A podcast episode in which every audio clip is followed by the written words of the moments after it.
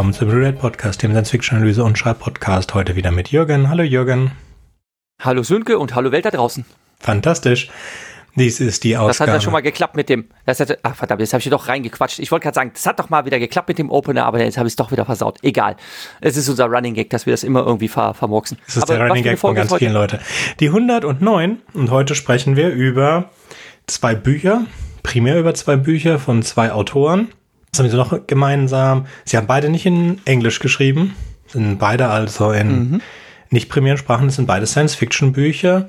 Es sind beide Bücher über Außerirdische, die nicht außerirdisch sind auf der Erde. Also um anderes intelligentes Leben auf der Erde, um anderes intelligentes Leben auf der Erde aus dem Meer, äh, um einen Konflikt zwischen diesem Leben und der Menschheit. Äh, was noch? Ah, ähm, es gibt keine, Protago keine Hauptprotagonisten. Es gibt vielleicht mhm. Figuren, die öfter vorkommen, aber die beiden Bücher werden episodenhaft erzählt. Mhm. Ja. Ja, ich glaube, das waren die Gemeinsamkeiten. Ja. Genau. Mir ist jetzt im Nachhinein sogar noch aufgefallen, dass ähm, also ich habe mir Krieg gegen die Molche diese Audio, äh, diese Hörbuchadaption gegeben in den letzten Tagen, mhm. die wirklich sehr, sehr, sehr unterhaltsam ist. Die ist super. Äh, Ilja Richter, den kennt man ja nur aus der alten Serie äh, also äh, dem TV-Unterhaltungsformat Disco, hm, als er noch blutjung war. Und in dieser Rolle als Vorlesenden kenne ich ihn gar nicht. Und ähm, es ist so charmant, diese, diese ähm, Hörsp äh, Hörspieladaption. Also es ist deshalb Hörspiel, weil es zum Teil mit verteilten Rollen gelesen wird, aber hauptsächlich liest Ilja Richter auch verschiedene Figuren und er macht das sehr charmant. Putzigerweise ist es tatsächlich das erste Audiobook allerdings gewesen, was ich sogar mit mehr als doppelter Geschwindigkeit gehört habe, denn er liest wirklich langsam. Man kann sich das äh, online geben und kann da auf äh, doppelte Geschwindigkeit stellen. Es ist dann aber tatsächlich immer noch zu langsam. Deshalb empfiehlt es sich, das runterzuladen und dann die MP3-Dateien mit noch höherer Geschwindigkeit sich reinzuziehen, denn sonst, boah, sonst quält es sich leider dahin mit der Sprechgeschwindigkeit. Aber ansonsten ist es unglaublich witzig und charmant ähm, geschrieben. Ich bin jetzt mittlerweile ein großer Fan von Chapek. Wir müssen uns dann auf jeden Fall auch RUR mal antun. Ähm, woher äh, der Begriff Robot kommt. Ne? Das hat er nämlich erfunden, das Wort. Mhm. Ich denke, das machen wir jetzt gleich genau. hier mit, weil ja. ähm, ich, ich, ich, ich habe es aber noch nicht gelesen. Ich habe es ist nicht schlimm. Du kannst es. Also ja. ich habe dir auch heute die YouTube-Version geschickt. Also ähm, was schön ist bei Chapek, ja, die beiden, die, die, beiden großen Werke von Chapek ist eine Stunde und bei doppelter Geschwindigkeit egal. Ähm, also wir, wir, ja, lass wir, wir verlinken. unterbrechen, da guckst du mir gerade Nein, okay. Wir, wir packen sie in die Shownotes. Wir packen sie in die Shownotes. Okay, ich wir weiß verlinken es geht. Die beiden grob. besten Geschichten meiner Meinung nach von Karl Čapek. Und das ist ein Drama, mhm. das heißt RUS, uh, Russell's Universal Robots, was un ungefähr übersetzt bedeutet ähm, äh, RUR, nicht RUS. Du hast RUS gesagt, RUR. RUR, genau. Und, ja, ähm, Russells Universal Robots ist auch RUR. Also deshalb habe ich mich gerade gewundert, wo das S herkommen soll. Aber genau. Ähm, die, die, deutsche Version hat ein bisschen anderen Namen. Das heißt, aber da wahrscheinlich äh, nein, mhm. WUR ist die deutsche Version. Genau. Ich weiß gar nicht, wo dieses S dann her. Also RUR. Rusums mhm. Universal Robots. Übersetzt kann man das so ungefähr übersetzen in Rusums Universal Arbeiter, weil Robot mhm. vom polnischen Roboter äh, arbeiten kommt oder Roboten kommt. Und ähm, ist das er sind nicht Tscheche? Ja, aber das Wort kommt Pole, aus dem. Tscheche, ne? Ich weiß, das Wort kommt trotzdem aus dem Polnischen. Wahrscheinlich gibt es das im, so. im, im Tschechischen Tschechischen, auch.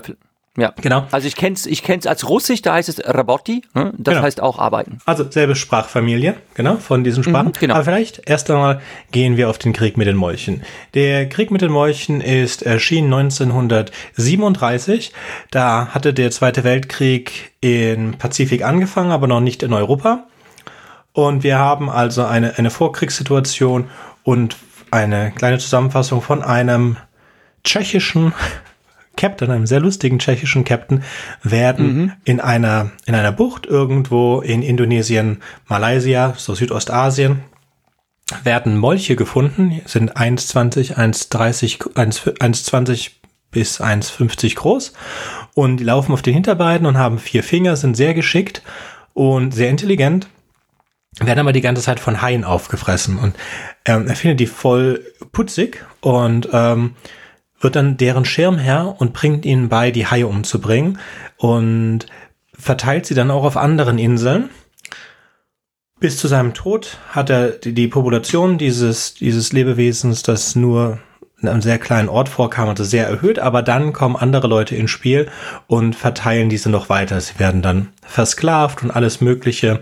Und im Endeffekt kommt es dann zu dem titelgebenden Krieg, Krieg zwischen den Molchen und den Menschen, nicht wirklich ein Krieg ist. Und ähm, ich glaube, mehr sollten wir dazu gar nicht sagen. Es sind drei Stunden, glaube ich, für das Hörbuch. Das Hörbuch gibt es von der ARD. Es ist nicht gekürzt, es ist in verteilten Rollen gelesen. Ähm, ich habe die, die, ich habe das, das äh, antiquarische Buch da. Es wurde dann nochmal, ich glaube, 2009 in einer sehr schönen Fassung neu aufgelegt. Das heißt, man kann es sich auch in einem sehr schönen Hardcover kaufen. Aber das Hörbuch reicht vollkommen aus. Ähm, es ist, eine, ist satirisch und sehr nett geschrieben.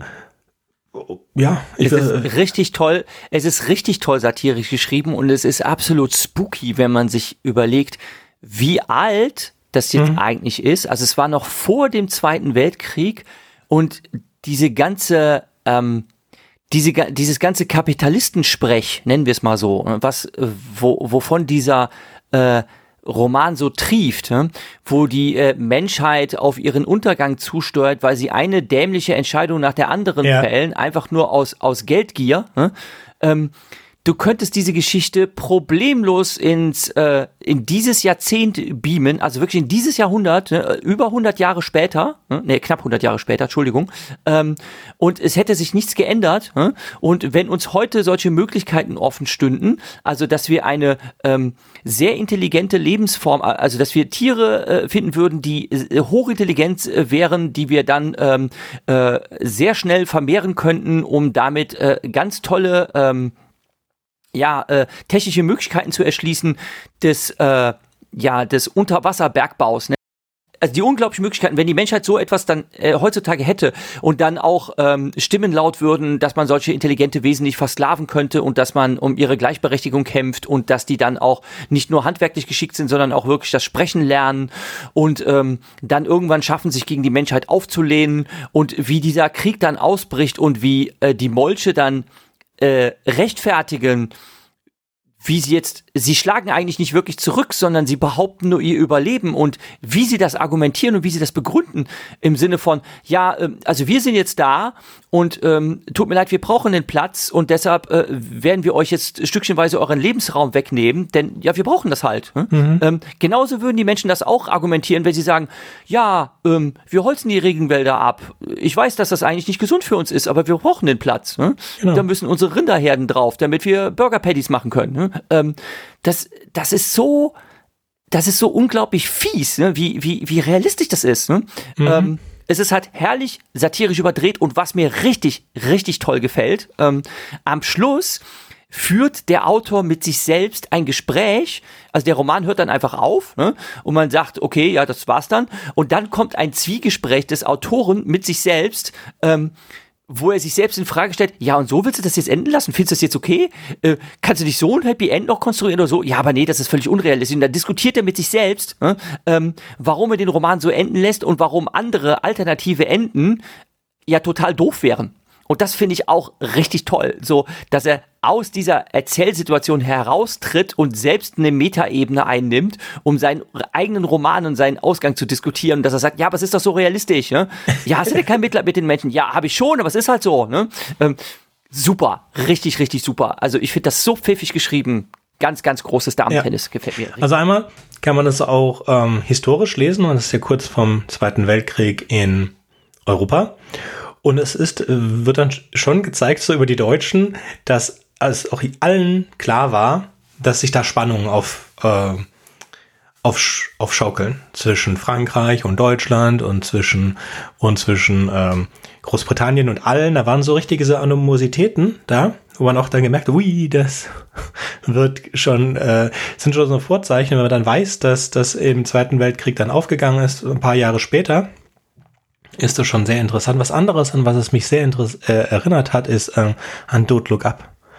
Ja, wenn die. Ja, das ist er, mir nämlich auch aufgegangen. Das ist wie Don't Look Up. Das wollte ich eben sagen. Genau. Wenn sie, Aber wenn du hast der, der gemerkt. Vater, der Vater, klar, äh, ja, das ist schön, dass du es auch gemerkt hast. Wenn der Vater so mit seinem Sohn diskutiert, ähm, ja, die, die, die, die Molche zerstören die ganze Welt und China ist weg und Brasilien ist weg und Frankreich ist weg und England ist weg und Deutschland ist weg, aber sie kommen nicht nach Tschechien, ja, weil da sind ja die Berge. Also sie, sie einmal glauben sie nicht daran, dass sie auch dran sind. Das ist, wird, werden sie dann auch gleich ähm, des Falschen belehrt, äh, des, des ihrer, ihres Unwissens belehrt.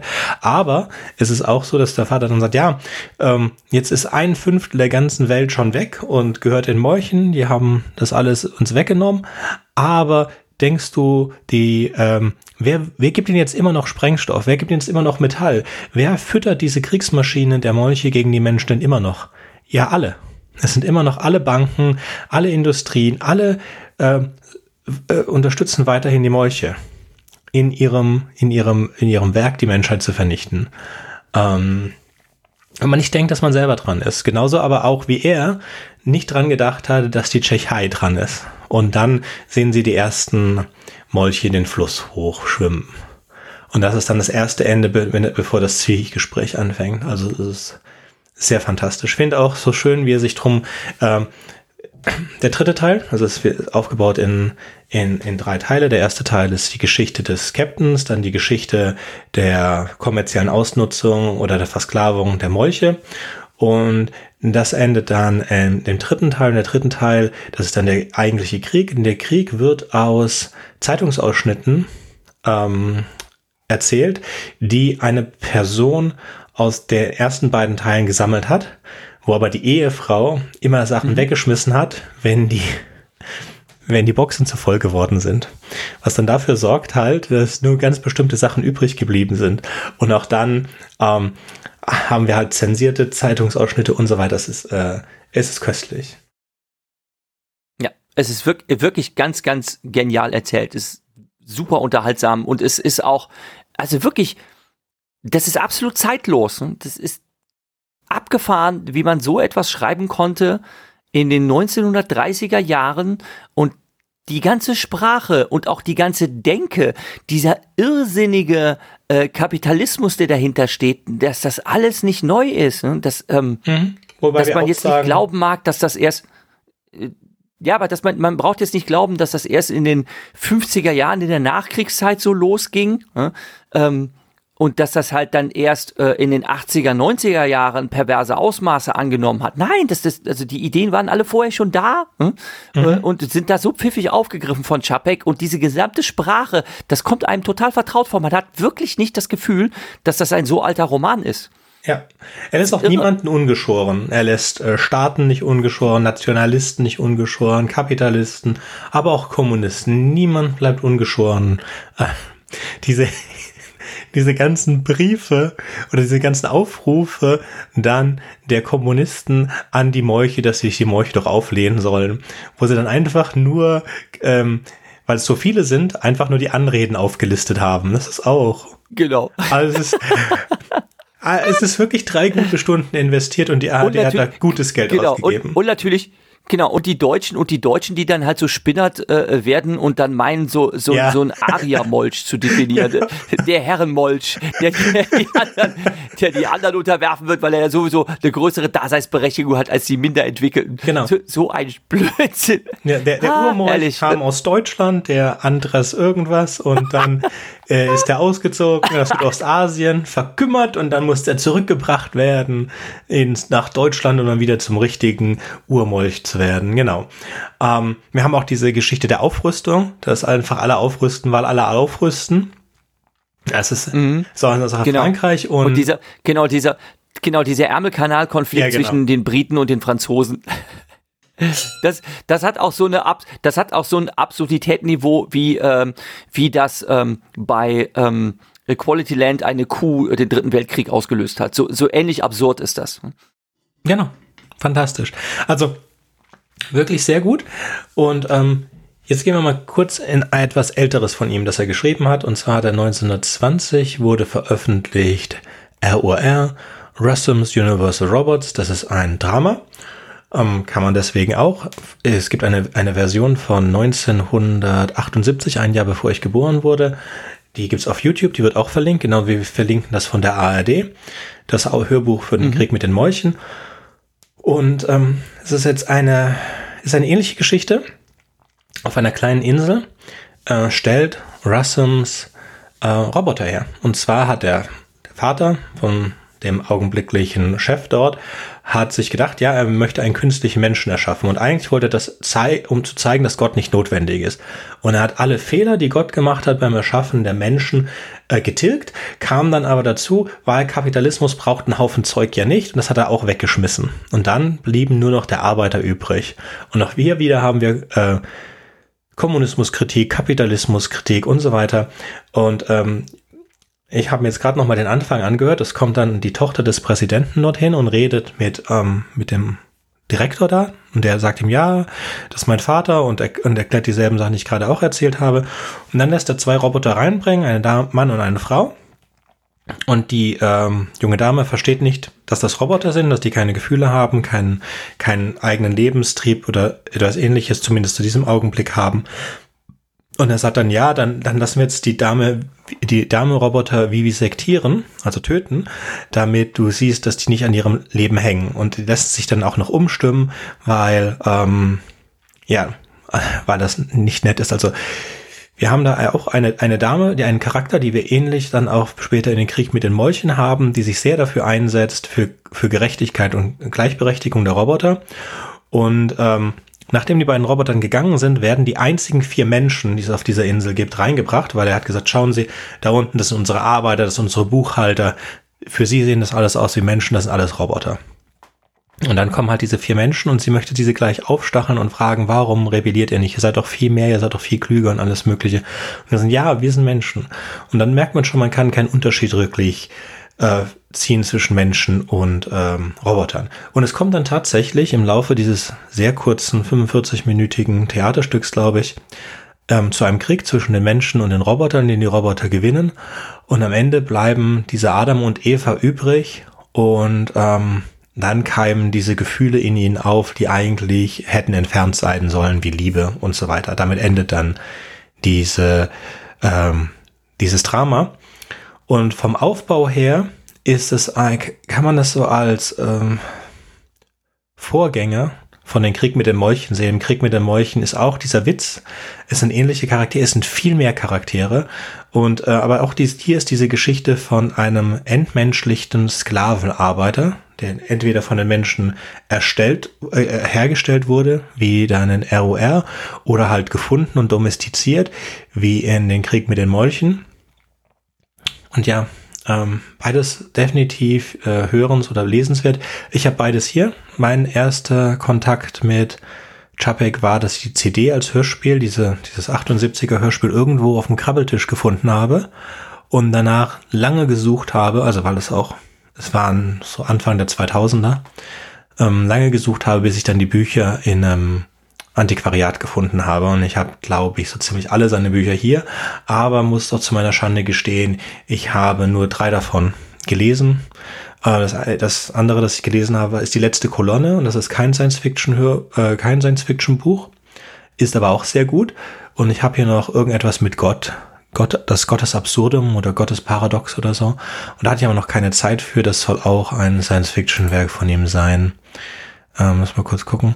Ja, es ist sehr schwierig. Es gibt sehr wenig ähm, dazu. Es gibt leider viel zu wenig Informationen. Äh, wahrscheinlich die tschechische Wikipedia-Seite besser, aber mein ja, Tschechisch ist nicht gut. Da ist unser Tschechisch, ja, unser Tschechisch ist ein bisschen eingerostet. Genau, ich habe auch festgestellt, Chapek, dass da eigentlich nur Krieg mit den Molchen und ROR äh, mit weiteren Links versehen, dass man darüber was lesen kann und dann gibt's halt den ganzen anderen ähm, ganz andere Bibliografie, wo halt sich bisher niemand die Arbeit gemacht hat, was zuzuschreiben. Gib mal einen Augenblick, ich schau mal, ob Zumindest nicht auf Deutsch. Schaffe. Rüber schaffe wohin? Sönke, was machst du? Sönke? So, ich habe hier, so, ich bin zurück. Ich habe so einen so einen Schrank der ja. Schande. Genau. Das Absolutum. Ein Schrank der Schande. ja, von Büchern, okay. von denen ich weiß, von Büchern, von denen ich weiß, dass sie dass ich sie lesen sollte. Das ist äh, das Absolutum Karl Čapek. Da ist Gott drauf, der Fußball spielt mit einer Eins auf ähm, dem Trikot. Und das ist von 22. Angenommen erst äh, irgendwas. Ich weiß nicht. Vielleicht, vielleicht ähm, ja 100 Jahre her. Das Absolutum oder die Gottesfabrik. Utopischer Roman. Das neue Berlin. Aha. Ich nehme das jetzt heute Abend zu meinem zweiten Stapel der Schande. Der steht neben, neben meinem Bett. Und dann stelle ich es stell ich's da hin und werde es immer noch nicht lesen. Aber ich habe Lust. Stapel der Schande. Schönes Wort. So, ja. Das war äh, ein bisschen Karl Czapek. Auf jeden Fall nochmal ein großes, große Empfehlung von uns beiden. Das, die Links findet ihr in den Shownotes, mhm. wie immer. Äh, kostet Und jetzt nichts. kommen wir genau. dazu, ja, ja, jetzt kommen wir dazu, wie wir überhaupt darauf, darauf gekommen sind, uns mit äh, Chapek zu befassen. Äh, zugegebenermaßen war es Sönke ist Idee, der gesagt ja, das ist ja wie bei Krieg mit den Molchen. Ähm, ich kannte Chapek zuvor nicht, ich wusste von ROR, äh, aber äh, von Krieg mit den Molchen wusste ich nichts und dann bin ich Sönke halt sehr, sehr dankbar für dieses super, super tolle Hörbuch. Wirklich, Leute, ähm, hört euch das an. Das ist, lohnt es sich wirklich, das ist so lustig. Ne? So, ähm, was es anderes gegeben hat an Kulturgut, es gab vor ähm, vielen Jahren schon, das liegt schon eine Weile zurück, nämlich im Jahr Jahr 2004 einen Roman geschrieben von einem deutschen Dude namens Frank Schätzing, der den Namen trägt Der Schwarm. Und ähm, das ist ein vom Genre her ein Science-Fiction-Thriller. Hm? Und es geht darum, dass die Menschheit bedroht wird durch eine intelligente maritime Lebensform. Damals ähm, muss ich gestehen, war ich erst so am Anfang, mich äh, vermehrt mit Science Fiction zu beschäftigen. Das ist ja jetzt auch schon fast 20 Jahre her. Äh, Frank Schätzing war damals zu Gast als äh, Talk äh, Gast bei Stefan Raab in TV Total. Äh, damals gab es das noch, damals schaute man das noch. Und er hat von seinem Roman erzählt hat gesagt, ja, das ist ein Tausendseiter, ne? schon Brocken. Er hat einfach überlegt, er will dann halt mal so, ein, er will diese magische Zahl von tausend Seiten äh, will er knacken, um dann halt so einen dicken Roman äh, rauszuhauen, äh, wo er auch sehr viel Arbeit reingesteckt hat, sehr viel äh, recherchiert hat und so. Also der ist richtig gut abgesichert. Und dann dachte ich mir, hm, okay, probieren wir den doch mal aus. Ne? Das war also tatsächlich einer der ersten dicken Brocken, die ich vor rund 20 Jahren gelesen habe. Und erstmal muss ich sagen, ja, der hat schon unnötige Länge. Der Roman könnte mal locker 200 Seiten kürzer sein, ne? äh, indem er zum Teil sehr weitschweifige, überflüssige Erzählungen, ja ganze Handlungsstränge einfach getrost der Schere hätte zum Opfer fallen lassen können. Worum geht es? Der Roman ist in fünf Teile gegliedert, so wie ähm, Chapeks Roman ja auch aus drei Büchern besteht. Und es geht darum, dass es erst anfängt, ähm, dass auf der ganzen Welt verteilt ähm, sonderbare Dinge passieren, dass zum Beispiel ähm, Whale-Spotter äh, Boote auf einmal von diesen Walen angegriffen werden, dass irgendwelche anderen Tiere sich sehr sonderbar verhalten, äh, zum Beispiel an Land krabbeln und ähm, Seuchen einschleppen oder was auch für eine ganz große Bedrohung sorgt, das kommt dann aber erst im weiteren Verlauf des Romans, ähm, sind äh, äh, Würmer, die äh, völlig unnatürlich sich ins sogenannte Hydrateis reinbohren. Und das gibt es tatsächlich, ähm, das dafür zuständig ist, äh, unter der See ähm, die Kontinentalplatten und Kontinentalhänge zusammenzuhalten. Das kann man sich so vorstellen, wie dass wir ja auch hohe Berge haben, die mit Gletschereis versehen sind und dieses Gletschereis eigentlich nicht wegtauen soll. Denn wäre das der Fall, dass diese Gletscher, und wir wissen, dass die Erderwärmung uns genau davon bedroht, ähm, wenn die Gletscher uns nämlich wegschmelzen, dann hört äh, irgendwann dieses lockere Gestein, aus dem die Gipfel bestehen, auf äh, zusammenzukleben und dann fallen uns irgendwann die Berge auf den Kopf. Das ist eine reale Bedrohung, die passieren wird. Wir können das nicht aufhalten. Wir versuchen es zu auszubremsen, aber irgendwann werden die großen Gipfel, wie wir sie kennen, auseinanderfallen, weil die Gletscher, die sie zusammenhalten, wegschmilzen. Und dieses Hydrateis unter der ähm, Meeresoberfläche hat die ähnliche Funktion und dieses Hydrateis wird absichtlich zerstört von Würmern, die wie Lemminge in einer äh, Suizidaktion sich immer weiter in dieses Hydrateis hineinbohren, so lange bis sie sterben, um das porös zu machen. Und das führt dann schlussendlich dazu, ähm, dass äh, damit ein Tsunami ausgelöst wird. Und das ist eine der krassesten Action-Szenen, die ich jemals in einem Roman gelesen habe. Das wiederum macht Frank Schätzings Schwarm sehr, sehr lesenswert. Trotz der krassen Längen hat er das echt drauf, unfassbar gut Naturkatastrophen zu schreiben. Und ähm, die Menschheit reimt sich dann langsam zusammen nach diesen ganzen vielen sonderbaren Dingen, die da passieren, dass ähm, dass eine koordinierte Angriffsaktion auf die Menschheit selbst ist. Erst die Menschen von den Meeren zu verdrängen, dann irgendwann auch immer weiter aufs Festland zurückzudrängen und mehr noch irgendwann vielleicht sogar tatsächlich die Menschheit auszurotten. Das reimt man sich irgendwann zusammen und äh, Wissenschaftler von verschiedenen Teilen der Welt schließen sich halt zusammen. Die müssen sich aber erstmal finden und das zieht sich über den Roman so ein bisschen. Hm? Und dann am Ende wird ein Forschungsschiff losgeschickt, weil man mittlerweile eben aufgespürt hat, dass eine Intelligenz dahinter gesteckt, hinter zu stecken scheint, die eben einfach als der Schwarm bezeichnet wird. Und da hat Schätzing sich auch was Interessantes überlegt. Er hat sich nämlich Gedanken darüber gemacht, wie äh, intelligentes Leben ganz anders organisiert sein könnte, als wir das so kennen. Wir ähm, immer weiterentwickelnde äh, Homo sapiens Formen ähm, haben ja ein zentrales Nervensystem und haben ein immer besser ausgearbeitetes Gehirn und wir sehen ältere Lebensformen äh, erdgeschichtlich, die eben weiter äh, weit weniger ausdifferenziert waren und demzufolge auch nicht mit der Intelligenz ausgestattet, wie wir sie dann irgendwann entwickelt haben.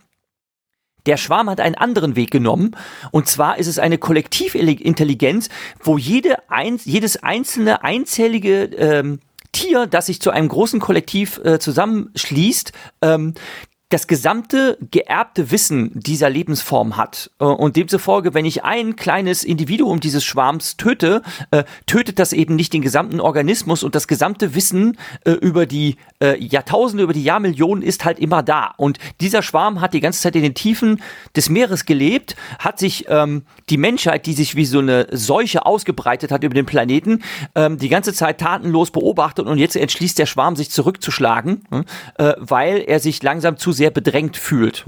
Und ähm, ja, und da äh, versucht die Menschheit halt gegen vorzugehen. Und diese ganze Serie ist jetzt adaptiert worden vom ZDF und es ist die bis dato teuerste ähm, deutsche TV-Serie aller Zeiten. Das Ding hat Millionen verschlungen und noch, ich habe es heute nochmal überprüft, ist diese Serie in der ZDF-Mediathek frei verfügbar und anzuschauen. Es ist ein Achtteiler und da fragt man sich natürlich, wie hat man einen achtteiligen, äh, wie hat man einen fünfteiligen, tausend Seiten starken Roman ähm, in acht Häppchen zerschnitten, um daraus so eine ja, so eine Abendserie draus zu machen. Die ist nämlich auch schon im TV gelaufen und da muss ich jetzt leider äh, einen Shortcut machen. Sie haben es versaut. Sie haben es wirklich sehr, sehr schlecht gemacht. Die haben den ersten Teil von diesem fünfteiligen Roman, die haben den ersten Teil mit den ganzen Anomalien und wo die ganzen Wissenschaftler, die auf der Welt verteilt leben, erstmal zueinander finden müssen, haben sie auf die ersten vier Episoden der Serie verteilt. Das zieht sich unglaublich in die Länge und dann ab der zweiten Hälfte, nämlich in Episode 5, kommt dann endlich mal der Tsunami, auf den ich die ganze Zeit gewartet habe. Und zugegebenermaßen, die Special Effects in der Serie sind nicht schlecht, hm? aber naja, man ist auch schon einiges gewohnt. Hm? Äh, also man hat schon noch spektakuläreres gesehen und es kommt einfach viel zu spät. Die Serie nimmt viel zu spät Fahrt auf. Und dann hoppla hopp wird die ganze Geschichte zu Ende erzählt. Man hat den Schluss etwas abgewandelt. Damit kann ich leben, das ist völlig in Ordnung. Es ist nicht so, ja, nicht so ein eher unzufriedenstellendes offenes Ende wie im Roman. Hm? Ähm, aber ähm, man hat es dahingehend versaut, dass die Zuschauerinnen und Zuschauer noch schon nach der zweiten Episode nicht mehr eingeschaltet haben, weil das Anfang so sehr und langsam vor sich hin dümpelte, ähm, ja, dass man einfach das Interesse daran verloren hat. Und wo es dann halt endlich mal in die Gänge kommt, die Story, das ist erst in der zweiten Hälfte der Serie, hat halt keiner mehr zugeschaut. Und äh, Frank Schätzing war selbst auch wenig zufrieden mit der Adaption seiner literarischen Vorlage. Und er hat es tatsächlich sehr treffend beschrieben, wie sie da, ähm, wie ich finde, auch sehr unkluge Verschlimmbesserungen bei ähm, dem Setting der Charaktere gemacht haben. Er hat gesagt, es pilschert mehr, als dass es schwärmt. Und damit beschreibt er das ganz gut. Ähm, die ganze Serie ist leider weichgespült. Ähm, einige dandyhafte Charaktere sind ganz anders als im Roman. Ähm, das Ganze hat nicht mehr diesen, äh, ja, diesen Biss, dieses zum Teil auch, ähm, ja, Augenzwinkern, Schlitzohrige nennen wir es mal. Hm? Ähm, es ist alles sehr, sehr ähm, gefühlsduselig geworden, was äh, der Story an sich sehr schadet. Und zum Teil sind, da muss ich jetzt aber wirklich mal hart kritisieren, absurde Veränderungen vorgenommen worden eine der Hauptfiguren des Romans, es gibt mehrere, aber eine der Hauptfiguren ist der ähm, skandinavische Wissenschaftler Sigurd Johansen. Und da hat sich Frank Schätzing wohl selbst in den Roman reingeschrieben. Er hat explizit geschrieben in dem Roman, äh, dass Johansen aussieht wie Maximilian Schell. Da kann man halt mal googeln, wie sieht der aus. Und dann kann man feststellen, Maximilian Schell hat so eine vage Ähnlichkeit phänotypisch äh, mit Frank Schätzing. Ja, und in der Verfilmung ist Sigurd Johansen schwarz. Und dann denke ich mir, äh, das ist ja wirklich völliger Unsinn. Ne? Was, was soll denn der Unsinn? Also wenn man jetzt zum Beispiel, ähm, nehmen wir mal ähm, Dune. Die Dune-Verfilmung hat zum Teil auch einen äh, Gender-Swap durchgeführt und dann ist Dr. Keins zum Beispiel auch äh, dunkelhäutig und äh, eine Frau. Da das tut der ganzen Geschichte überhaupt keinen Abbruch, aber Sigurd Johansen ist eine völlig andere Figur als im Roman. Er ist charakterlich anders. Er sieht noch nicht mal ansatzweise so aus, wie er im Roman auch wirklich absichtlich beschrieben wird. Ähm, er wird nämlich immer wieder darauf angesprochen. Sagen Sie mal, sind Sie nicht Maximilian Schell? Nein, aber Sie sehen ihn total ähnlich. Ja, ich weiß. Ne? Das ist so der Running Gag, der sich durch den Roman zieht. Und was das soll, äh, es ist auch nicht verständlich, wie das motiviert ist. Ne? Ähm, ja, da, das entzieht sich meinem Verständnis. Und leider haben sie damit halt eine Menge, Menge Geld, äh, ja, im Meer versenkt. Ähm, denn die Einschaltquoten sind sehr, sehr dürftig ausgefallen. Die Kritiken der Serie sind auch sehr, sehr herb ausgefallen. Ähm, es lohnt sich eigentlich auch wirklich nur, diese Serie zu gucken, wenn man den Roman gelesen hat und gut fand, um sich dann damit auseinanderzusetzen, okay, wie haben sie das dann als Serie adaptiert? Die Serie zu schauen, wird einen wenig dazu motivieren, danach noch den Roman zu lesen. Leider ist es so. Habe fertig. Sehr schön. Ähm, ich muss zugeben, ich habe diesen den langen Roman nie von Chatting mir angetan, sondern er hat noch irgendwas dann über den Mond geschrieben und das war meine erste äh, Limit. Limit, genau. War das, ne? Ja, genau. Hat mich unglaublich erinnert an ähm, wie hieß denn der Typ, der mit diesem Mona Lisa-Dings immer diesen nicht so wichtig. Mhm. Ein anderer Autor, der, der, der, der, der so, so Krimireihen geschrieben hat über Dan Brown? Ein, Dan Brown, genau. Danke. Siehst du, ja. kannst meine Gedanken lesen. Ich hatte Oder Dan, dieser Ding. Ja, ja, genau. Ja, ja. Okay. genau. Ja. Dan Brown hatte ich, auch eine meiner ersten Hörbucherfahrungen, hatte ich gekürzt, die Hörbücher auf Krabbeltisch und fand die gut, waren immer so vier CDs. Ähm, man hatte dann irgendwann mal raus, wie sein Modus operandi ist. Ich hatte auch die alten, Meteor war, glaube ich, einer seiner ersten. Und dann habe ich mir irgendwann angetan bei dem keine Ahnung, dem vierten oder so von dieser, dieser Mona Lisa äh, Serie mit demselben Hauptdarsteller, der dann von Tom Hanks in den Filmen, die ich nicht gesehen habe, verkörpert mhm. wird, ja. das dann im Vollen anzutun. Und ich war so gelangweilt. Es war so schlimm. Es war so wirklich unerträglich ja. langweilig dass ja, ich gesagt habe, es gibt bestimmte Autoren, ne? die kann man sich nur in der gekürzten Version anhören. So, jetzt gibt's tatsächlich den Schwarm als gekürztes Hörbuch bei Audible im Abo inbegriffen. Weiterer Tipp, wir kriegen leider kein Geld von Audible. Audible, ihr könnt uns mal Geld geben. Ähm, mhm. Nicht wichtig. Aber auf jeden Fall. Ist vielleicht gedacht, die bessere Wahl, ja, da gebe genau. ich dir recht. Auf jeden Fall keine 24 Stunden, sondern 12 Stunden, 1,75-fache Geschwindigkeit, runter auf 6 und ein bisschen was, kann man sich antun. Und das Ding hat immer genau. noch Längen. ja, also ein, Beich, also ein Beispiel, ein Beispiel für diese Längen, ne, die mich halt total genervt haben. Ne? Eine der Figuren ist äh, Leon Anawak, der ist halb Eskimo. Hm? Und äh, dem fallen halt auch sonderbare äh, Dinge auf, ähm, was das maritime Leben anbetrifft, äh, dass zum Beispiel Schiffe auf sonderbare Weise ähm, binnen 24 Stunden von Muscheln besetzt werden. Und das zum Beispiel ist in der Serie drin. Das ist so dermaßen unspektakulär. Ne? Und da ist mir so, oh, wieso, wieso zeigt ihr das? Das hättet ihr doch weglassen können.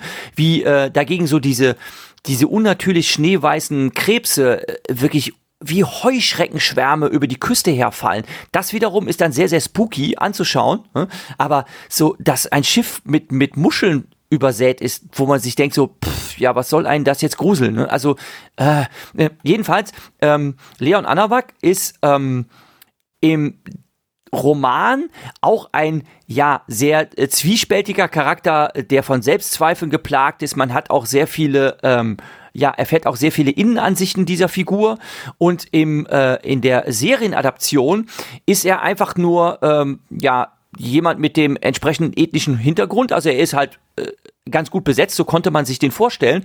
Aber im Roman zum Beispiel ähm, ist es so, ähm, dass sie sich halt irgendwann auf diese, auf diese ähm, Mission ins Meer, äh, ins tiefe Meer begeben mit diesem Forschungsschiff, äh, um halt Kontakt mit dem Schwarm aufzunehmen. Und sie wissen, äh, es ist gut möglich, dass sie von dieser Mission nicht wiederkehren. Und dann sagen sie, okay, äh, wir nehmen uns jetzt noch Zeit, äh, unsere Angelegenheiten zu regeln. Ne? Also äh, dann wirklich so im Sinne von, nehmt Abschied von eurer Familie, vielleicht sehen sie euch nie wieder. Und Leon Anawak ähm, äh, der ja halb Eskimo ist, ähm, entschließt dann, äh, seinen Vater aufzusuchen, um mit dem Frieden zu schließen. Und dann vergehen 100 Seiten damit, die ich beschrieben bekomme, wie der mit irgendwelchen Schlittenhunden über die Schollen rutscht und so weiter. Und es passiert gerade gar nichts. Es ist strunz langweilig, weil die eigentliche Handlung, man, man fragt sich dann, okay, jetzt nimmt das ganze Fahrt auf, wie, man will wissen, wie es weitergeht. Ne? Und da wird man 100 Seiten lang hingehalten, wo einfach gar nichts passiert. Ne? Mhm. Und da hat man dann beim, beim Machen der Serie einen den Gefallen getan, dass das eben auf ja, eine halbe Minute gekürzt ist. Ne? Ähm, sein Vater lebt jetzt nicht im tiefsten, in, in, im tiefsten ewigen Eis, sondern ist auch so ein Fischer. Und ähm, ja, äh, der Leon hat mit dem eigentlich jetzt nicht viel geredet und dann äh, verträgt er sich mit dem wieder. Äh, Rubbel die Katze ist das in einer halben Minute erledigt und dann zack, äh, betritt er halt das, ähm, das Forschungsschiff und sie machen sich halt auf ihre Mission soll mir recht sein. Ne? Mhm. Also da wurde zum Teil an den richtigen Stellen gekürzt, aber der Pace der Serie ist total daneben vier Episoden zu verplempern für ein Fünftel des Romans, wo noch gar nichts richtig passiert, das ist einfach dämlich. Ich weiß nicht, ja. ich weiß nicht, wer dieses Drehbuch geschrieben hat. Ich fand's strunzdämlich. Eigentlich ja. bis zu dem, also, ist jetzt nicht kein wirkliches, also, noch eine ja, Gemeinsamkeit, was? die beide Bücher haben, den Krieg mit den Molchen und ähm, der Schwarm, am Ende sind eigentlich alle tot alle, die mitspielen. Mhm. Also es überleben ein paar beim Schwarm, aber es war, wie gesagt, mir ist es vollkommen egal, ob dieser schwedische Schwarz ist oder ein Eskimo oder was auch immer, weil ich hatte keine Verbindung zu irgendeiner Figur.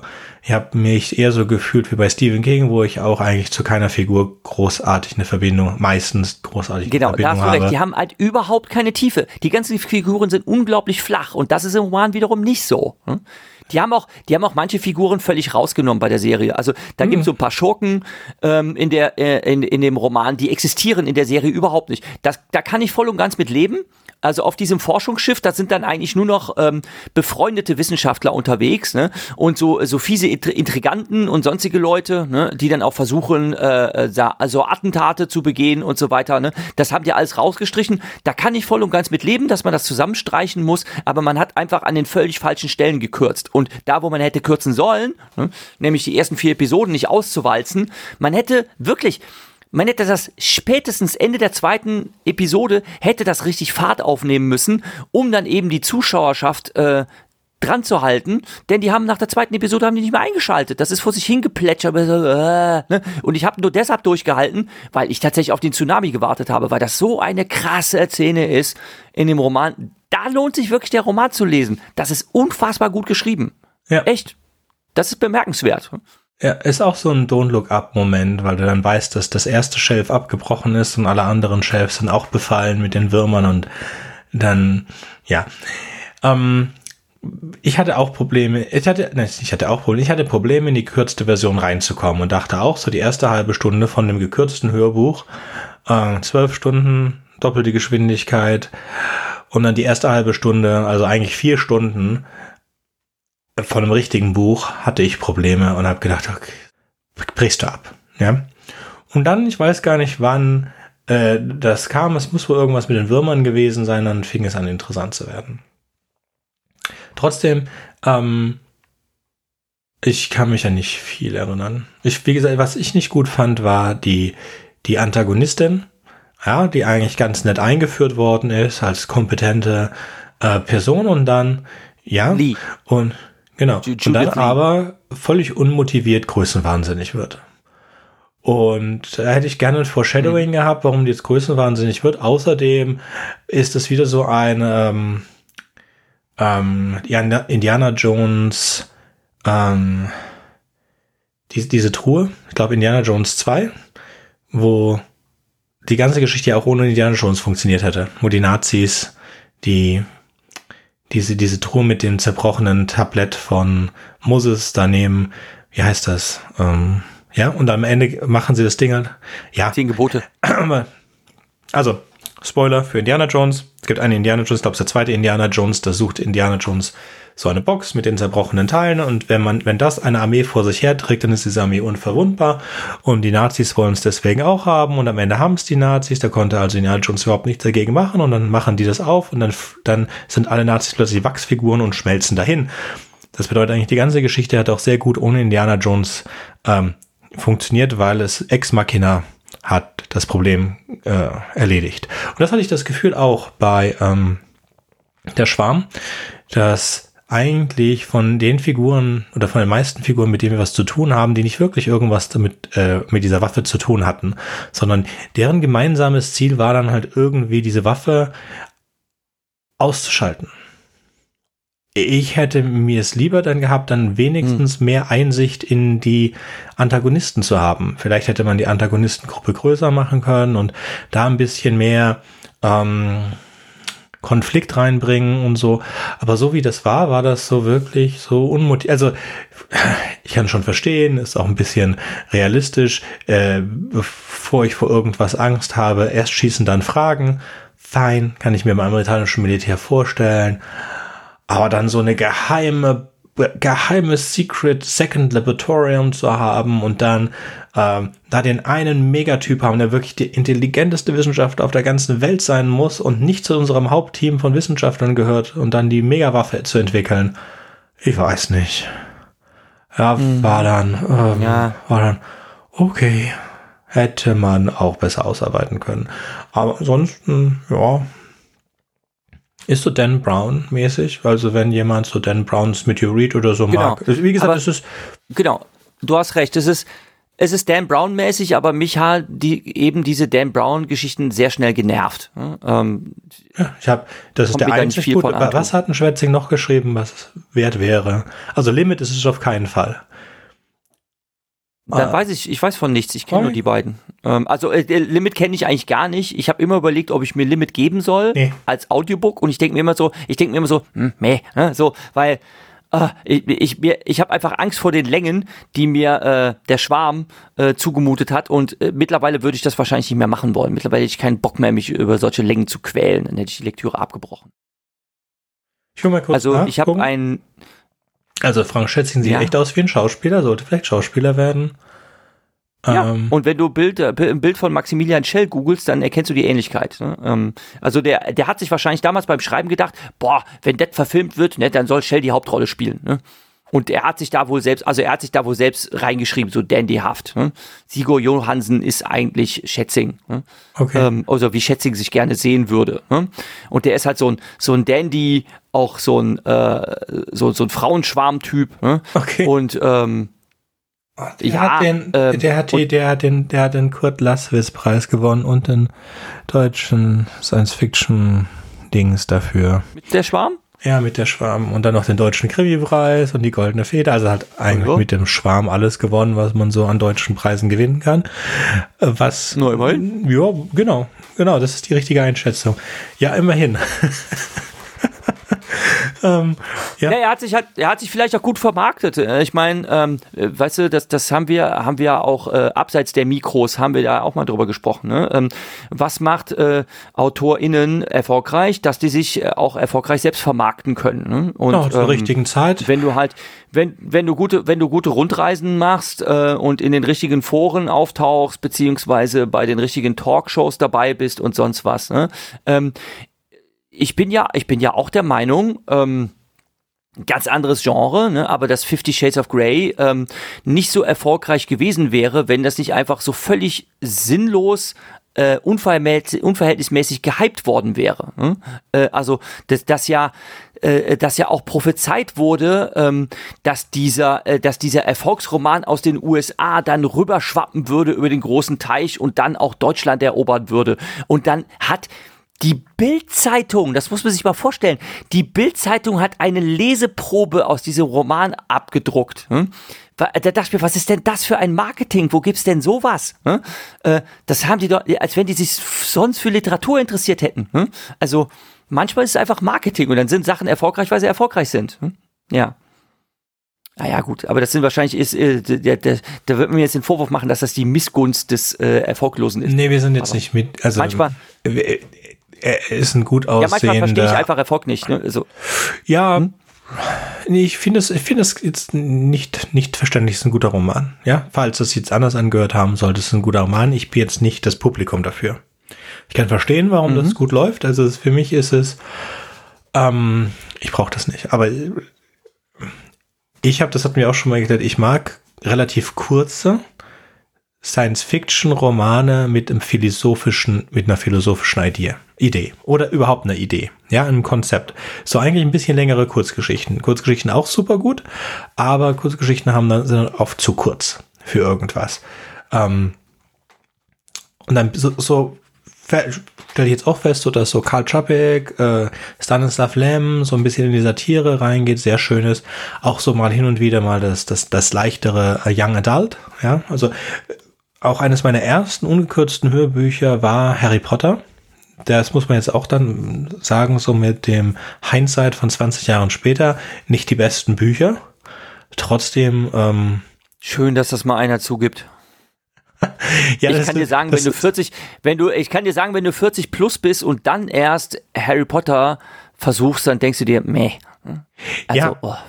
Ich glaube, das hat auch was viel mit Kindheit und Jugendverklärung zu tun, dass man das so feiert. Ne? Ähm, man wusste es halt nicht besser oder so, keine Ahnung. Ja. Ah ja, aber ich bin halt ein Ketzer. Nee, ähm, aber ich habe jetzt schöne, schöne, schöne Young Adult Sachen auf der Liste. Man könnte ja auch äh, eigentlich, ähm, was war so?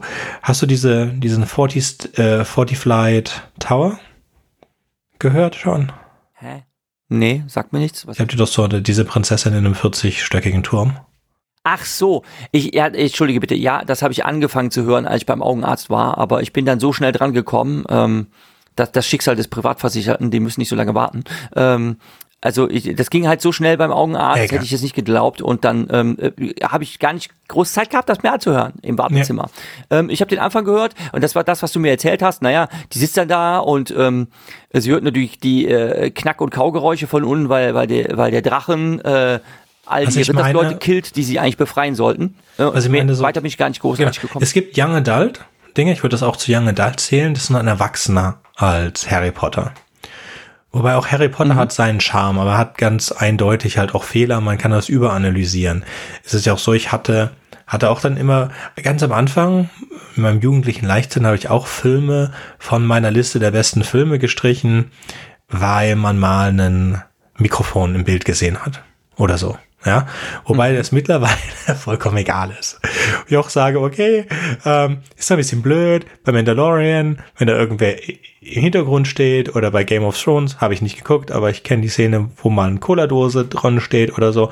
Aber das kann man ja dann auch alles entfernen. Ja, das ist ja jetzt in der bei so Sachen, die eh gestreamt wurden, gestreamt werden und nur für Streamer gemacht werden, das ist ja nicht so, dass da irgendwelche Hardcopies gibt, sondern da kannst du ja auch das gleich reparieren und dann ist das schön mhm. dann äh, wieder rausgemacht. Aber in so früher war halt so, wenn du einen Film gedreht hast oder wenn du ein Computerspiel gemacht hast, dann war das erst einmal die Version, die du ausgeliefert hast. Und das ist ja heute nicht mehr der Fall. Aber wollen jetzt mhm. nicht zwei alte Menschen darüber beschweren, wie die Gegenwart ist. Ähm, ja. Schwarm würde ich sagen so dreieinhalb von fünf Sternen.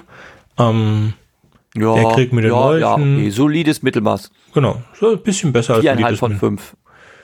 Das, der nee, Krieg mit, viereinhalb von fünf. Ich finde das schon super. Ja, also, Krieg mit Molchen, ja. Genau, ja, und, und, und, der ist wirklich super. Ja, und der ROS ist ein bisschen schwächer, würde ich sagen. Aber es ist. ROR. ROR, sorry.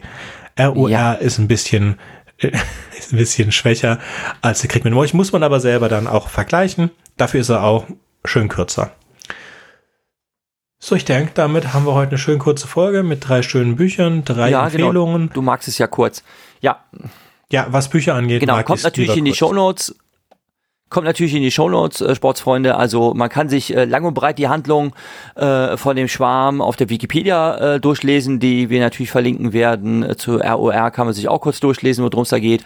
Ähm, wie ich jetzt erfahren habe, gibt es davon eine schöne, ähm, schönes YouTube-Video. Das werde ich mir wahrscheinlich jetzt auch noch geben. Ich wollte das sowieso immer äh, mal mir anschauen bzw. lesen. Ich habe es tatsächlich ähm, auf Ist der Arbeit habe ich es ein Kollege hat's gelesen, Kollege hat's gelesen und hat es mir wärmstens empfohlen und ich habe gesagt, ja, wenn dann die saure Gurkenzeit kommt und ich mal nicht so in Arbeit versinke, dann beschäftige ich mich damit. Und jetzt ist diese Podcast-Folge mir zuvor gekommen. Schade, schade. Jetzt muss ich es ihm quasi ungelesen zurückgeben, wenn ich mir das auf YouTube geben kann.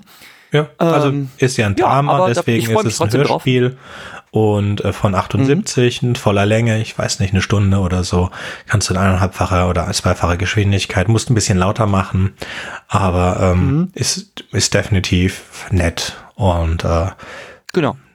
Genau, wenn man den Humor mag, ist und es sehr schön. Von Il Ilja, von Ilja Richter gelesene Sache, ähm, das ist echt, das hat unglaublichen Charme, das ist echt ja. toll. Und ähm, ja, ich finde auch den ganzen, den ganzen Wortwitz, also die ganzen Dialoge, ich finde das von vorne bis hinten. ja, das ist, das, das ist, ist nicht so gealtert. Es ist lustig, dass es nicht so gealtert ist. Ja. Ist auch so schön, diesen tschechischen, ja. es erinnert mich dann auch an die, äh, die, die, die Tagebücher, ähm, des. Von Lem. Genau, die Tagebücher von Lem. Tagebücher. Die starken Tagebücher von Lem. Mit dem Witz auch, der auch so unhaltbar ist. Tichy. Genau, Ion Tichy. Ach, es ist, äh, des tschechischen Autoren hätte es mehr geben müssen. Also es gibt sicherlich mehr, aber wir mhm. kennen halt nur, äh, nach Lem ist er der zweitberühmteste ähm, aus mhm. der Zeit halt. Ja, beim nächsten Mal, äh, ich glaube, beim nächsten Mal haben wir es endlich geschafft. Trommelwirbel, lass mich nochmal gucken, mhm. damit ich es nicht, äh, ja, wir machen jetzt endlich The Man in the High Castle, oder? Haben wir es endlich ja. geschafft? Stimmt. Ja. Genau. Wir ja, ja, es endlich geschafft, nach aber langer, ich, langer Arbeit. ich glaube, ja, aber ich glaube nicht, ich glaube aber nicht, dass ich mich dazu durchringen werde, die sie. Ich habe, ich muss gestehen, aber wir werden ja dann darüber sprechen. Ähm, ich habe es dann mit dem Audiobook versucht, aber boah, ich finde, es, es, es, geht einfach nicht. Der Roman ist so verschwurbelt. Ich schaff's, ich schaff, ich schaff mich nicht da durchzuquälen. Ne? Ähm, dann schaust du die Serie. Und ich werde der Serie, ich, ja, ich werde die Serie nochmal versuchen. Ja, und dann gucke ich mal, ob ich das durchhalte. Die Serie wird halt auch immer verschwurbelter. Hm. Es gibt ja im Moment eh nichts. Das ist etwas, wo ich nicht. Ja, aber ich, ich mich wundert, mich wundert, ja, ich hätte, ähm, du hast ja, du hast ja gesagt, du kennst schon, weißt schon, wie die Story ausgeht, deshalb willst du es dir nicht weitergeben. Äh, Sweet Tooth ist die zweite Staffel schon seit einer Weile draus. Ja. Ich würde es gerne gucken, mich würde es interessieren. Ne? Du wirst dich dem verweigern, hast du gesagt. Ähm, was war es auch noch? Ähm, Mandalorian dritte Staffel? Gibt's auch? Die letzte. Die letzte Oder? Staffel von Mandalorian ist trotzdem, ja. ja. Sehr schön, ja, fantastisches ja, ich Ende. auch noch nicht geguckt. Ja, deshalb, deshalb hat bloß die Klappe, ne? Ich nicht Spoiler, ne? Ende. Äh, äh, ja, muss ich auch zu kommen. Dann ähm, wurde mir angetragen, dass ich tatsächlich Picard dritte Staffel, die ich abgebrochen habe, noch eine Chance geben soll, weil die nach hinten raus doch noch cool würde. Nee, wird sie nicht. Hm, da verlasse ich. Ja, ja, pass auf. Da, da möchte ich, pass auf. Du hast die Ehren der beiden Staffeln schon verrissen und da war ich anderer Meinung. Ich dachte jetzt bei der dritten Staffel, hm, meh, aber ich verlass mich dann einfach mal das Urteil, auf das Urteil einer Freundin, weil wir normalerweise geschmacklich sehr gut beieinander liegen. Das heißt, wenn ihr etwas gefällt und wenn die sagt, dem musst du ein bisschen Zeit geben, dann ähm, möchte ich ihr einfach mal glauben und der Serie halt noch eine Chance geben. Das Einzige, was halt schade ist, es ist halt nervigerweise auf Prime und bei Prime kannst du nicht die Wiedergabegeschwindigkeit erhöhen. Das ist nämlich das, was mich da jetzt so angenervt hat, ne? dass sich das so dahin quält und das würde ich halt mal gerne mit Double Speed gucken oder so. Also ich bin durchgeskippt. Manche halten das ja wirklich, ja, manche halten das ja für völlig äh, völlig crazy, ne? wenn ich sage, ich höre Hörbücher mit höherer Geschwindigkeit, äh, weil mir das einfach zu lange dauert, ne? ähm, das Gelaber sich so in die, äh, in die Länge zieht oder sonst was. Ähm, zugegebenermaßen, wenn man ähm, irgendwelches Filmgut in erhöhter Geschwindigkeit schaut, dann wird's halt schon weird, weil die Figuren dann irgendwie so kasperhaft schnell äh, äh durch, die, durch die Sets laufen und ähm, und dann insbesondere die Hintergrundmusik sehr, sehr quietschig klingt, wenn die, wenn die schneller läuft. Also es ist dann schon ein bisschen schräg, ne? aber wenn es einem nur darum geht, dass man den Plot verfolgen will und sich dann ein Bild davon machen möchte, ähm, gefällt mir das jetzt oder nicht? Ne? Also dass man das weniger so als Unterhaltung sieht, sondern einfach so sagt, okay, ich möchte mir eine Meinung dazu bilden, dann ist das tatsächlich auch hilfreich, die Geschwindigkeit zu erhöhen. Und das ist etwas, was mich bei Prime total nervt, dass das nicht geht. Hm? Das finde ich mhm. echt nervig. Hm? Was soll das? Hm? Warum kann ich das nicht? Warum kann ich ja. das nicht schneller laufen lassen? Also es fehlen irgendwie, egal, du kannst dir angucken, das hast du am Anfang gemerkt, es fehlen Figuren aus der ersten und der zweiten Staffel. Was noch das Beste war, waren diese neuen Figuren damals und jetzt haben wir halt noch mehr von dem alten Zeug. Und ja, ach, guck's dir einfach an. Du wirst, also wenn du es danach nicht hast, ja. kann ich auch nichts tun. Ähm, wenn das dich nicht kuriert, dann, dann ist dir nicht zu helfen. Ne? Also das Beste, was man ja, mit PK sagen halt kann, dass es keine vierte Staffel gibt. Und es hätte auch ehrlich gesagt die zweite und die dritte nicht bedarf, um das herauszufinden. Aber hey, ich habe ja, äh, ich habe auch bei ähm, bei dem anderen Ding gesagt, ich guck's nicht, ich, ich mache mir doch kein, kein Paramount Plus dafür, irgend, irgend so einen blöden Star Trek zu gucken.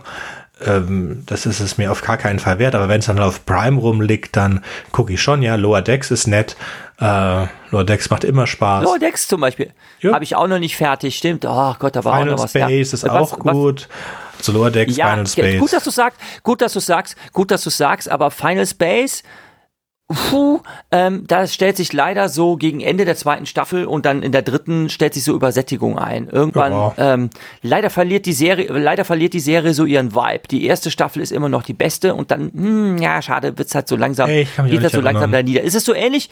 Ist es so ähnlich wie bei Rick and Morty, ne, wo ja. du auch gesagt hast, die ersten zwei Staffeln kann man gucken, der Rest ist Schrott. Ne? Und äh, da ist es halt bei Final Space leider irgendwie ähnlich. Ne? Das ähm, irgendwann, na, genau. irgendwann also die ersten zwei sind fantastisch, Rick and so. Morty ich weiß dann gar nicht, ab wann es anfängt, lad zu werden. Aber ich muss auch sagen, Rick und Morty hat mich jetzt auf die längere Sicht auch arg enttäuscht und verloren.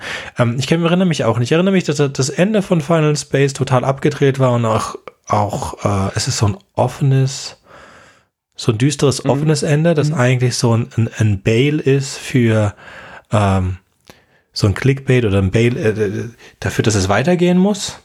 Aber ich hoffe, es mhm geht nicht weiter. Ja, es, es ist, ist besser, wenn es so endet. Also, aber trotzdem, ja, Final Space, eine, nette Geschichte, muss man, muss man sagen. Ich bin jetzt aber auch im Moment, könnte jetzt nicht sagen, dass es irgendetwas Großartiges gibt, was man unbedingt gesehen haben müsste. Aber Bücher sind ganz toll. Ich habe jetzt eine ganze Liste, aber da sprechen wir morgen drüber. Äh, offline. In deinem Schrank der Schande. Nee, mein Schrank der Schande ist viel, aber ja, vor allen Dingen genau. kurz. Ich genau. meine jetzt aber, ich habe ja meinen. Genau, morgen, morgen sehen wir uns offline. Da machen wir jetzt mal die Hörerschaft neidisch. Äh, wir werden äh, auf einen Stammtisch gehen, ja. auf einen Podcaster-Stammtisch und vielleicht werden sich dadurch neue ähm, äh, Joint Ventures ergeben oder so. Und dann nee, haben wir wieder neue nicht. Gästinnen. Unser, nein, glaubst du nicht? Nein, weil ich ein negativ denkender Mensch bin. Wir gehen da einfach hin Ach. und gucken, wie Podcaster aussehen. Ach so, ja, ich weiß auch, dass ich ein Radiogesicht habe. Also äh, mhm muss mich nicht zeigen.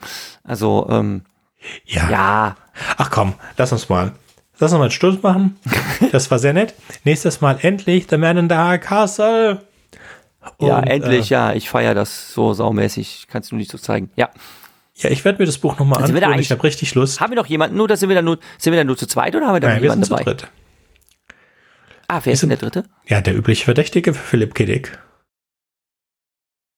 Echt? Mirko wirst du reaktiviert kriegen, um äh, Philipp Kedick mitzumachen. Das weißt du doch. Denn vielleicht ist es unserer, vielleicht ist es unserer Stammhörerschaft aufgefallen. Äh, wir sind so ein bisschen aus dem Tritt gekommen, dass wir normalerweise Philipp Kedick Episoden alle paar Ausgaben haben und dazwischen dann halt anderen Kram bequaken. Aber wir tun uns im Moment leider schwer, ähm, so die, so diesen Tonus durchzuhalten. Mangels, äh, ja, Terminen. Also wir kriegen es nicht hin, schon irgendwie zu dritt gesagt. ans Mikrofon zu begeben. Ja, alles, Ja, alles genau. gut. Es sollte Und wieder besser werden. Vielleicht wird das wieder. Ja, es wird wieder Ja. besser. Ist gerade viel Stress bei Mirko und das hat er auch schon Genau. vor einer Weile gesagt. Nee, ja, bei uns auch so. So, und danach kommt äh, mit der 111 Bobbyverse und The Children of Time. Da freut sich auch der Stefan groß drauf. Der hat ja das ganze Bobbyverse durch. Wir kennen beide nur den Anfang. Und dann kommt die nächste Ja. Philipp K. Dick und dann sehen wir mal das und dann schauen wir uns mal Alfred Bester an ähm, mit Adam und dann käme wieder eine Philipp K. Dick. Also wir haben viel Philipp K. Dick, weil wir, wie du Ja, gesagt ja, hast, wir, wir wir müssen jetzt mal was abarbeiten. Ne? Genau, wir haben viel Philipp K. Dick nicht gemacht und dann käme ähm, The Old Man's War und The Interdependency äh, John Scalzi. Vielleicht machen wir noch ein paar andere John Scalzi Sachen, weil bei John Scalzi ist ja auch so, es gibt so Sachen, die sind so gut, sind so mehr, entwickelt sich auch schon. Und dann käme noch mal wieder Philipp K. Dick und dann Firefly, äh, das wir auch immer vor uns herschieben. Ähm, und dann wären wir, wir, also wir hätten dieses Jahr eigentlich sehr viel Philipp K. Oh. Dick. Firefly, Firefly, ja, nochmal gucken, das wäre schön. Ja, aber bei, bei, wenn wir jetzt, wenn wir jetzt Philipp K. Dick immer nur so jede zweite Folge Philipp K. Dick machen und ich dann so gestresst bin, dass ich die ganzen Kurzgeschichten alle nochmal lesen muss, das finde ich doof. Aber wir gucken mal, wie wir es hinkriegen. Ja, komm, es sind doch nur drei. Also du hättest ja nicht alle vorlesen dürfen. Anyway. Was All- alle vorlesen? Ich, ja, wer liest denn hier vor? Du offensichtlich, wenn du sie Nein. nochmal lesen musst. Nee, es liegt jetzt halt so weit zurück, dass ich dann die Geschichte nochmal lesen muss. Und um sich gut vorzubereiten, Sportsfreund, schadet es nichts, eine Geschichte auch mehrmals zu lesen. Das muss meinen Schülerinnen und Schülern auch immer erklären. Lies den Text mindestens zweimal, bevor du versuchst, Fragen dazu zu beantworten. Oder- sehr gutes Gedächtnis. Okay, alles Ja, gut. ich habe ich hab kein eideitiges Gedächtnis. Ich bin kein, ich bin kein Sheldon. Okay. Ja, ist ja auch noch ein Charakter. Das ähm, war wieder sehr schön. Wir sehen uns morgen. Ähm, auf Wiederhören. Wir hören uns in drei Wochen wieder. Genau, mit Hier im Podcast meine ich. Okay. zwei, zwei wieder, zwei sehr schönen Büchern. Und ich freue mich auf den Rest des Jahres. Es sieht gut aus. Oh ja. Bis dann. Tschüss. Immer. Tschüssi. Wartet, ich habe noch was vergessen. Wenn euch unser Podcast gefällt und ihr vielleicht sogar mitmachen möchtet, würden wir uns über Nachrichten von euch freuen. Ihr erreicht uns unter anderem über podcast at rewrite-podcast.de, Twitter oder Reddit. Über Kritik und Kommentare freuen wir uns natürlich auch. Ihr könnt uns unterstützen, indem ihr uns weiterempfehlt und bewertet, zum Beispiel auf iTunes, Spotify oder YouTube oder auf jeder anderen Podcast-Plattform, die uns führen. Zum Mitmachen braucht ihr nichts weiter zu haben als ein Headset und das kostenlose Programm Studio Link Standalone. Ihr könnt eigene Themen vorschlagen oder ihr sucht euch etwas aus unserem Sendeplan aus. Den Sendeplan und die weiterführenden Links findet ihr unter rewrite-podcast.de slash mitmachen. Und ihr könnt auch bei unserem Geschwister-Podcast Podyssey reinhören. Podyssey veröffentlicht alle zwei Wochen eine Kurzgeschichte aus den Genren Fantasy und Science Fiction. Wenn ihr ein paar von unseren tollen Podcast-Aufklebern haben möchtet, dann schickt uns einfach eine Nachricht mit eurer Adresse und wir schicken euch Aufkleber. Tschüss! Thank